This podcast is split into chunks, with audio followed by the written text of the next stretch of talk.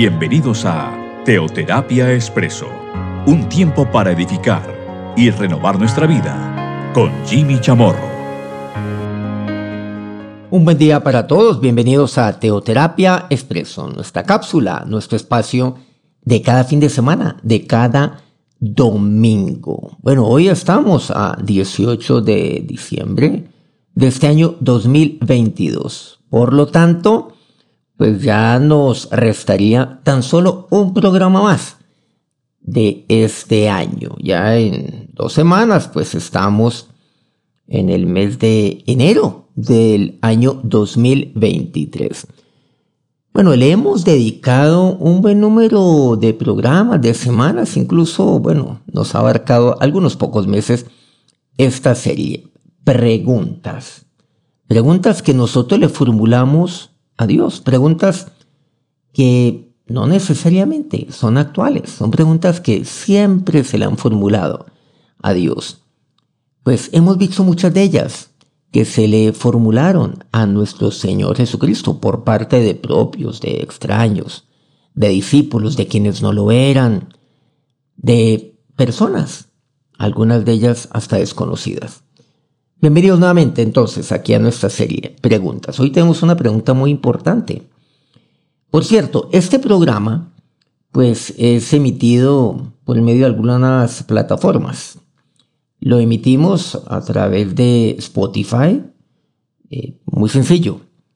Jimmy Chamorro, la cuenta de Jimmy Chamorro en Spotify. Ahí están colgadas pues todas las emisiones, todos los programas, si usted quiere escuchar alguna de las preguntas anteriores que aquí hemos visto, pues puede ir ahí a Spotify y ahí están pues descargadas ya, colgadas pues todas las emisiones.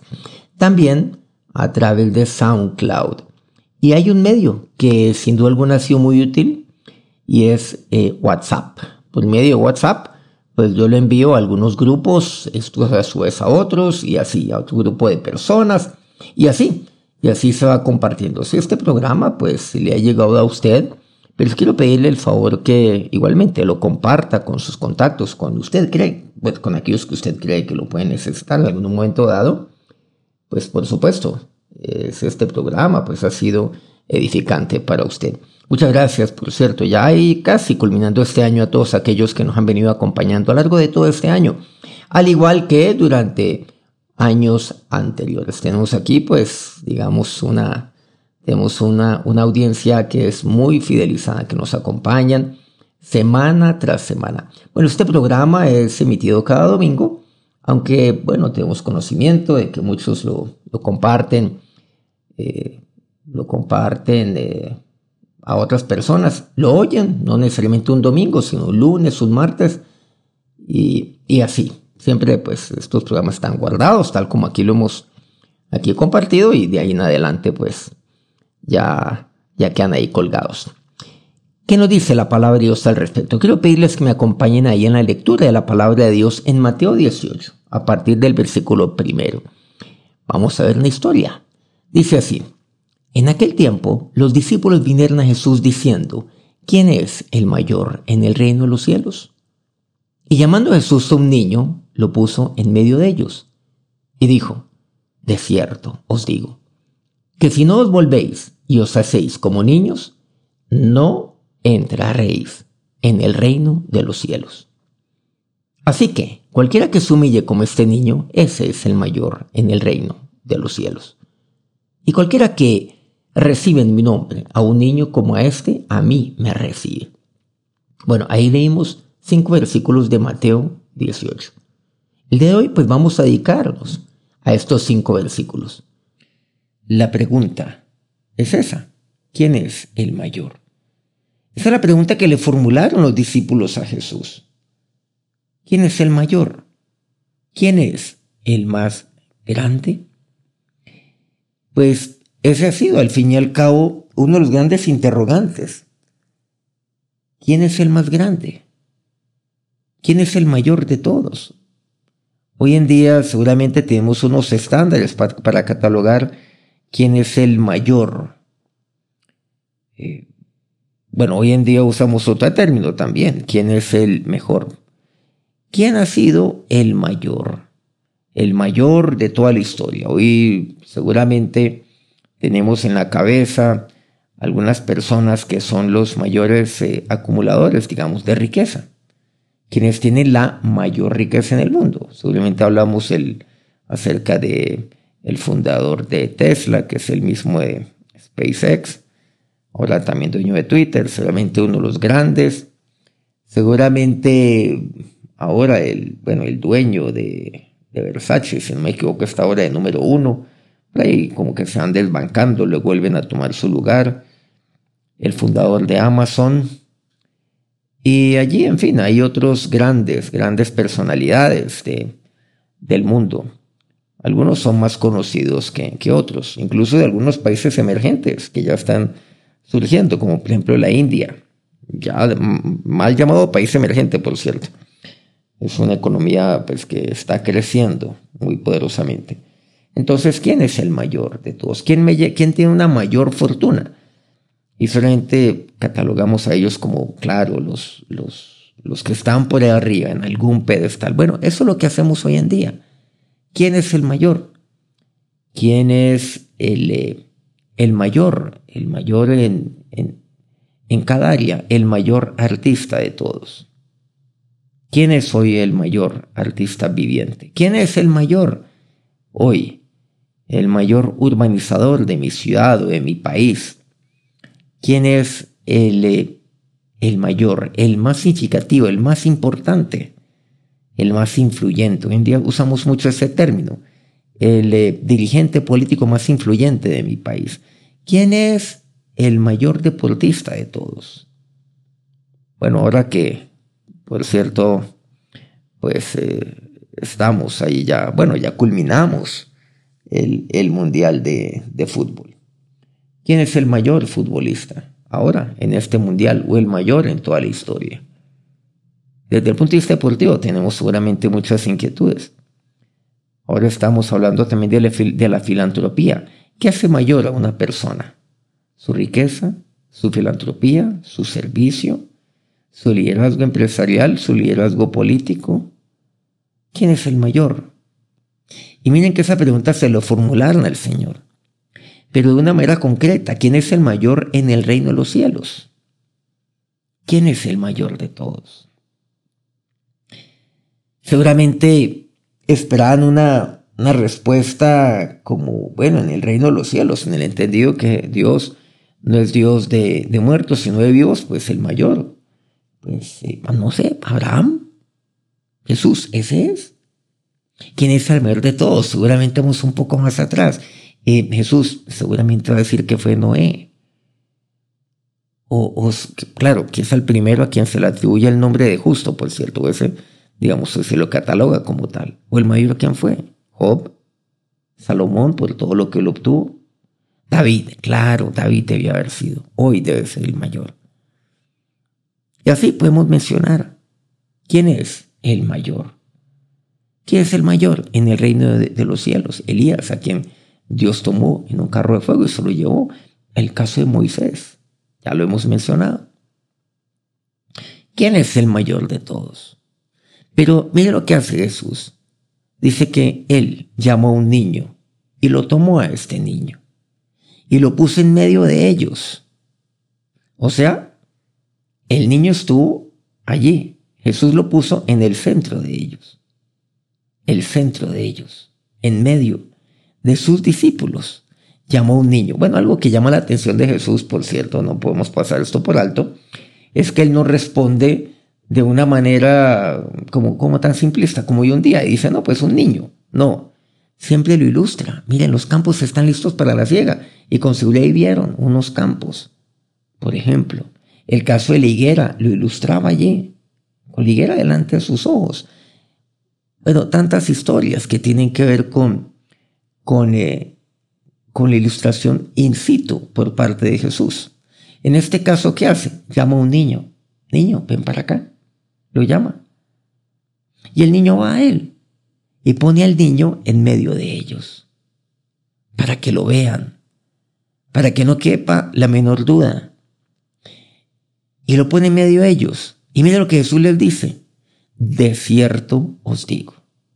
Amente esa, esa frase, que le hemos hablado ya en un pasado, por cierto, no necesariamente reciente. De cierto, el énfasis de Jesús es, de cierto os digo. No es una muletilla, no es un dicho, es, es una reafirmación. O sea, que no les quepa la menor duda. O sea, de cierto os digo es, y hay que volver aquí a, a, ser insistente en esto, y hay que recordarlo, es, mejor dicho, esto no admite discusión. O sea, eh, esto no admite siquiera pregunta alguna, no hay inquietud alguna. No, pregunten algo lo cual es ciertísimamente así, ciertísimamente cierto. Ahora, lo dice Jesús. Si no os volvéis y hacéis como niños, ni siquiera entraréis en el reino de los cielos. Mire lo que el Señor va y les dice. Usted ni siquiera va a entrar en el reino de los cielos. Ahora, la pregunta es, ¿quién es el mayor? La pregunta no era,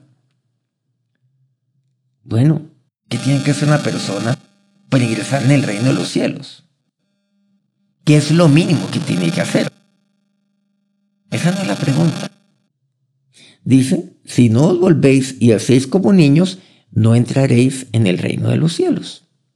Ahora, hay que aclarar que, que la salvación, claro, depende de mi decisión, de recibir a Cristo, de aceptar lo que él hizo en la cruz, de mi arrepentimiento por mis pecados, de hacer de él mi Señor y Salvador. De en adelante, Pablo nos ilustra, por eso en la primera carta de los Corintios, pues como, como aquello, aquello lo cual significa sobre el fundamento. Aquí solamente recordemos algo.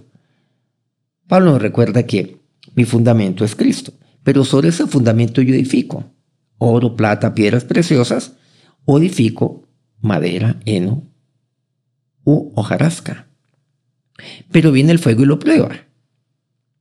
¿Qué pasa con la, con la madera, por ejemplo? Con, con, con, la hojarasca, con el heno, pues se quema, se incendia totalmente, se destruye, pero queda el fundamento. Pero Pablo nos insiste en que será salvo, pero ¿por qué será salvo? Por el fundamento. O sea, no son mis obras, por el fundamento. Lo que pasa es que ya, bueno, viendo otros pasajes bíblicos, entendemos a lo largo pues, del Nuevo Testamento especialmente, es que, claro, yo voy edificando. Mi vida va a ser edificante. Por lo tanto, mi vida va a edificar sobre el fundamento que es Cristo. Y a edificar lo precioso. O sea, oro, plata, piedras preciosas. Y, por ejemplo, el caso del oro, pasa el fuego. Claro, se purifica. Es mucho mejor todavía. A diferencia de la madera, el heno, o por otro lado, la jarasca. Pero nuevamente, se salva, así sea, así sea por gracia. O sea, raspando, como cuando se pasaba el examen, raspando, cuando se pasa el examen raspando en, el colegio o la universidad, se saca el mínimo. Pero ¿saben lo que aquí me dice la palabra de Dios? Algo interesante. El Señor va más allá de todo esto. Bueno, en el versículo cuarto me habla acerca de quién es el mayor en el reino de los cielos, claro. Pero mire lo que dice aquí. Si no os volvéis y os hacéis como niños, no entraréis en el reino de los cielos. O sea, su objetivo no es ser como niños, no. Es que lo mínimo que usted tiene que hacer es volverse como niño, hacerse como niño. Esos dos, esos dos términos del versículo tercero es lo mínimo. Claro. Por ejemplo, ¿a qué nos referimos con lo mínimo? En un matrimonio. El objetivo no es el matrimonio, es que nos respetemos. No, es lo mínimo. Porque sin eso no se construye. O sea, claro, el, respetar, por ejemplo, la, la mujer a su marido, es lo mínimo. El hombre a la mujer. No, es que mi objetivo es amar a mi mujer. No, no, no, no. Es que ese es el punto de partida. Es que eso es lo mínimo para construir a partir del amor para construir a partir del respeto. En eso, en eso hay claridad en la Biblia, por cierto. Hay claridad en eso. Por eso es mandamiento, es nuestro Señor, por medio de, de Pablo. La mujer respete a su marido, el, el marido ame a su mujer. O sea, es lo mínimo. Lo mínimo es volverme y hacerme como niño. ¿Qué es lo que pasa? Es lo mínimo. Pero cuando yo soy testarudo, cuando soy obsesionado, cuando comienzo a razonar aquí y allá, o sea, a razonar con tal de no tomar la decisión que yo sé que yo debo tomar. No me, no me refiero a ese, a ese razonar que es sabio, no, a ese razonar que es inteligente, no, sino a ese razonar que es obsesivo. Ese razonar que en últimas, pues lo único que manifiesta es mi desconocimiento, mi ignorancia, pero sobre todo mi, digamos, mi decisión de no moverme de allí, de no tomar la decisión, por ejemplo, de convertirme al Señor, porque no me conviene, no me conviene. Porque eso me obligaría a mí, y ojo con este término, me obligaría prácticamente a hacer cambios en mi vida, en mi manera de ser. Por ejemplo, frente a mi entorno matrimonial, mi entorno familiar. Y hay cosas que yo no quiero cambiar, hay decisiones que no quiero tomar. No, hay cosas que yo no quiero dejar atrás. Hay personas que yo no quiero dejar atrás. No, no, no puedo. Yo quiero seguir así. Entonces tengo que poner una barrera para ello. Pero ¿qué tengo que hacer? Volverme y hacerme como niño para entrar en el reino de los cielos. Pero mira lo que dice el versículo cuarto. Así que cualquiera que se humille como este niño, ese niño que el Señor había llamado, a quien Jesús puso en medio de ellos, ese es el mayor en el reino de los cielos. Ese es el mayor en el reino de los cielos. Me dice así la, la palabra de Dios. Cualquiera que se humille como este niño. Entonces, hay que volver a ser niño. Hay que hacer y hay que actuar como niños. Claro, me lo dice, para entrar en el reino de los cielos. Pero luego, ¿qué es lo que me dice? Me enfatiza algo. Hay un tercer punto allí que se humille como este niño. Volver y hacerse como niño. Sí, los niños cuestionan muchas cosas, pero más que cuestionar, los niños preguntan. Los adultos cuestionan. Ya hacemos la diferencia entre lo uno y lo otro, al menos ya nos imaginamos cuál es. A mí me llama la atención algo. Cuando alguien tiene una inquietud, pregunta y uno le responde algo desde el punto de vista espiritual, desde el punto de vista bíblico, desde, el punto desde cualquier punto de vista, matrimonial, de la paternidad, pregunta. Entonces, pregunta desde el punto de vista de su experiencia personal o porque tiene, bueno, tiene una situación personal o hipotética. Entonces preguntan y esperan la respuesta que uno les dé. Entonces uno le responde. Pero hay personas que uno nota que cuando uno les está hablando o les está como respondiendo, y esto se, claro, esto requiere de sabiduría de Dios. El responder requiere conocimiento de Dios, de su palabra. Mientras uno respondiendo, la persona uno ve que está haciendo una de dos cosas. Y, y uno alcanza como a discernir cuál de las dos está haciendo. Una, es que está escuchando para, para aprender. Porque honestamente quiere una respuesta. Porque honestamente está preguntando. Porque quiere aprender. Por ejemplo, ¿qué dice la Biblia frente a esto? ¿Qué hago, líder, frente a esta situación? Eh, o le dan una, una pregunta hipotética, una persona hace esto, hace aquello, o una pregunta doctrinal de la Biblia. ¿Por qué la Biblia dice esto, por ejemplo? Entonces uno pues responde de acuerdo a, a lo que uno ha estudiado en la palabra de Dios, ha comprendido a lo largo de pues, varias décadas seguramente. Eh, y pues bueno, pero sobre todo pidiendo, pues, de acuerdo a la sabiduría de Dios que por su gracia Él imparte. La persona está escuchando porque quiere legítimamente aprender, quiere saber la respuesta. Pero otros escuchan para saber qué, qué argumentar, qué, contestar, qué, nuevamente, qué, para saber qué contestar inmediatamente. Son contestatarios. Eso es no ser contestatario. Preguntan y uno les responde para que ellos inmediatamente sean contestatarios y vuelvan a formar otra pregunta porque, porque no les parece. ¿Se han dado cuenta de las dos cosas? El niño pregunta. El adulto cuestiona. Es contestatario. Entonces, el niño. El niño muchas veces, bueno, sí. Muchas veces, pues cuestiona. Bueno, sí, también. Pero está preguntando para aprender algo.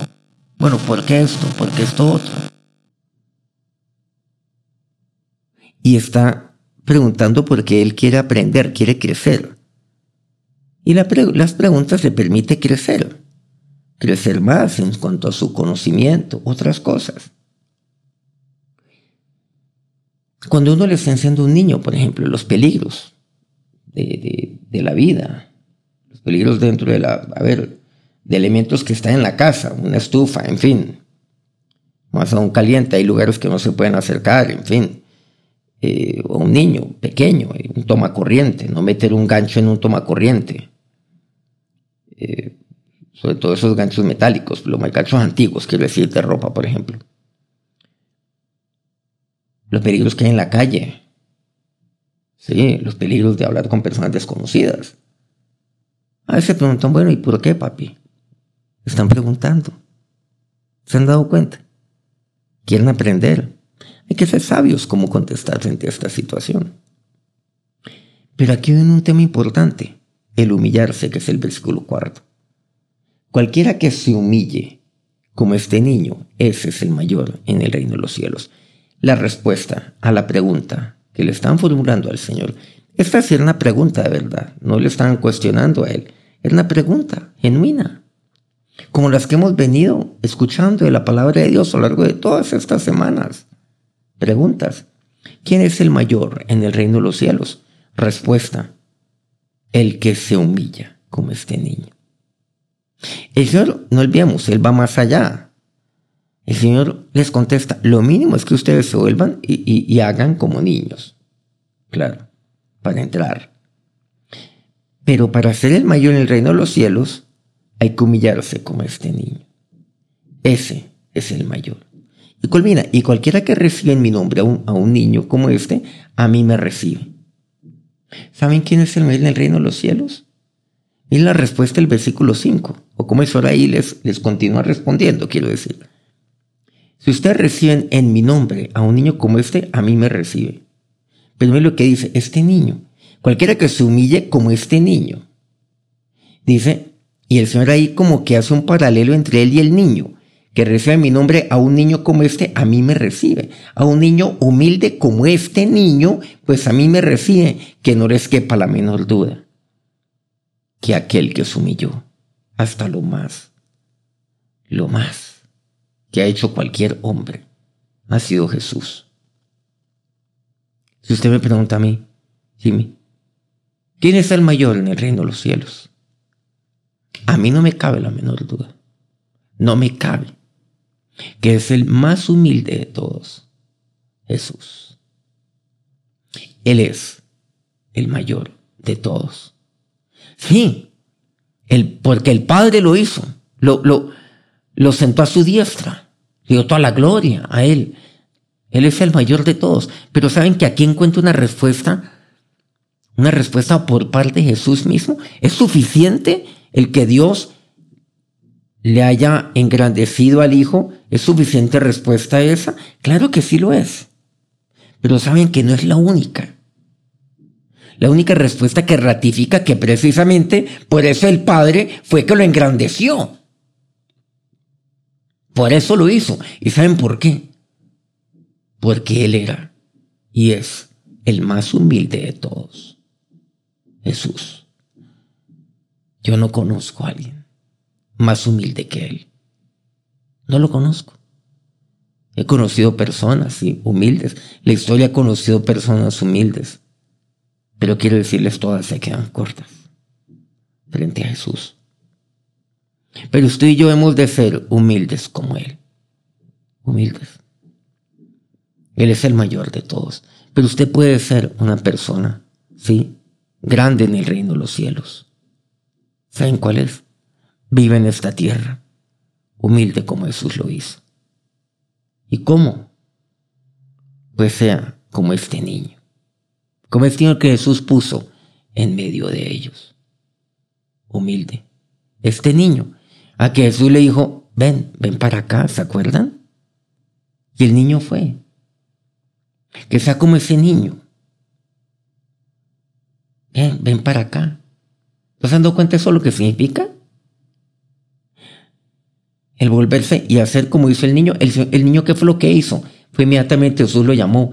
Cuando Dios le hizo algo a usted, ¿usted qué está haciendo? Se queda quieto, cuestiona. El niño fue a Jesús y el Señor lo puso en medio. E, ¿El niño tuvo miedo? No, no lo hizo. ¿Estaba allí normal? No, no pasaba nada con él. ¿Se sentía inseguro? Claro que no. ¿Le costó obedecer? No. ¿El niño fue inmediatamente? Claro que sí sin cuestionar. Cuando Jesús le, algo, le, dice algo a usted en su palabra, ¿usted qué hace? Hay que volverse, hay que hacer lo que hace un niño. Hay que ser humilde como un niño. Bueno, esta respuesta da para mucho más, algo mucho más profundo. Pero ahí están aquellos tres puntos fundamentales. ¿Quién es el mayor? Lección grande nos da Jesús. Lección grande nos da ese niño a quien Jesús puso en medio de sus discípulos. Vamos a orar. Ahora Jesús, yo hoy, hoy te confieso que tú eres para mí el mayor de todos en el reino de los cielos. Pero también eres el mayor de todos aquí, en medio de tu pueblo. En medio de este que es tu pueblo, Señor, de todos nosotros, este pueblo tuyo aquí en esta tierra. Tú eres el mayor. Y dígaselo a Jesús. Y yo estoy seguro que no solamente es, esa es mi oración, esa también es su oración. Esa también es su seguridad. Así quiero ser, Señor. Volverme. Hacer como el niño hizo obedecerte siempre, seguirte, no cuestionar, seguir y hacer siempre de acuerdo como tú me dices, como tú me llamas, como llamaste a aquel niño. Y ser humilde como tú Jesús, ser humilde como ese niño a quien tú pusiste en medio de tus discípulos. Así quiero ser ser humilde como ese niño que hace más de dos mil años vino aquí a esta tierra y nació en un humilde pesebre. Y ahora que la bendición del más humilde de todos, del mayor de todos, que es Jesús, recaiga sobre sus vidas en este día. Amén. Muchas gracias por acompañarnos en este día. Y pues bueno, a lo largo de todo este año aquí en Teoterapia Expreso. ¿Quién es el mayor? Bueno, a usted ya no le cabe la menor duda quién lo es. Nos encontramos dentro de ocho días en nuestra última emisión, nuestro último programa de este año. Bueno, que continúen teniendo un maravilloso diciembre. Bueno, una feliz Navidad. El próximo sábado es Navidad. Aunque el 25, cuando emitimos el programa próximo, es Navidad en algunos países del mundo también. Que tengan un eh, feliz, feliz reencuentro espiritual con nuestro Señor Jesucristo. Que Dios los bendiga.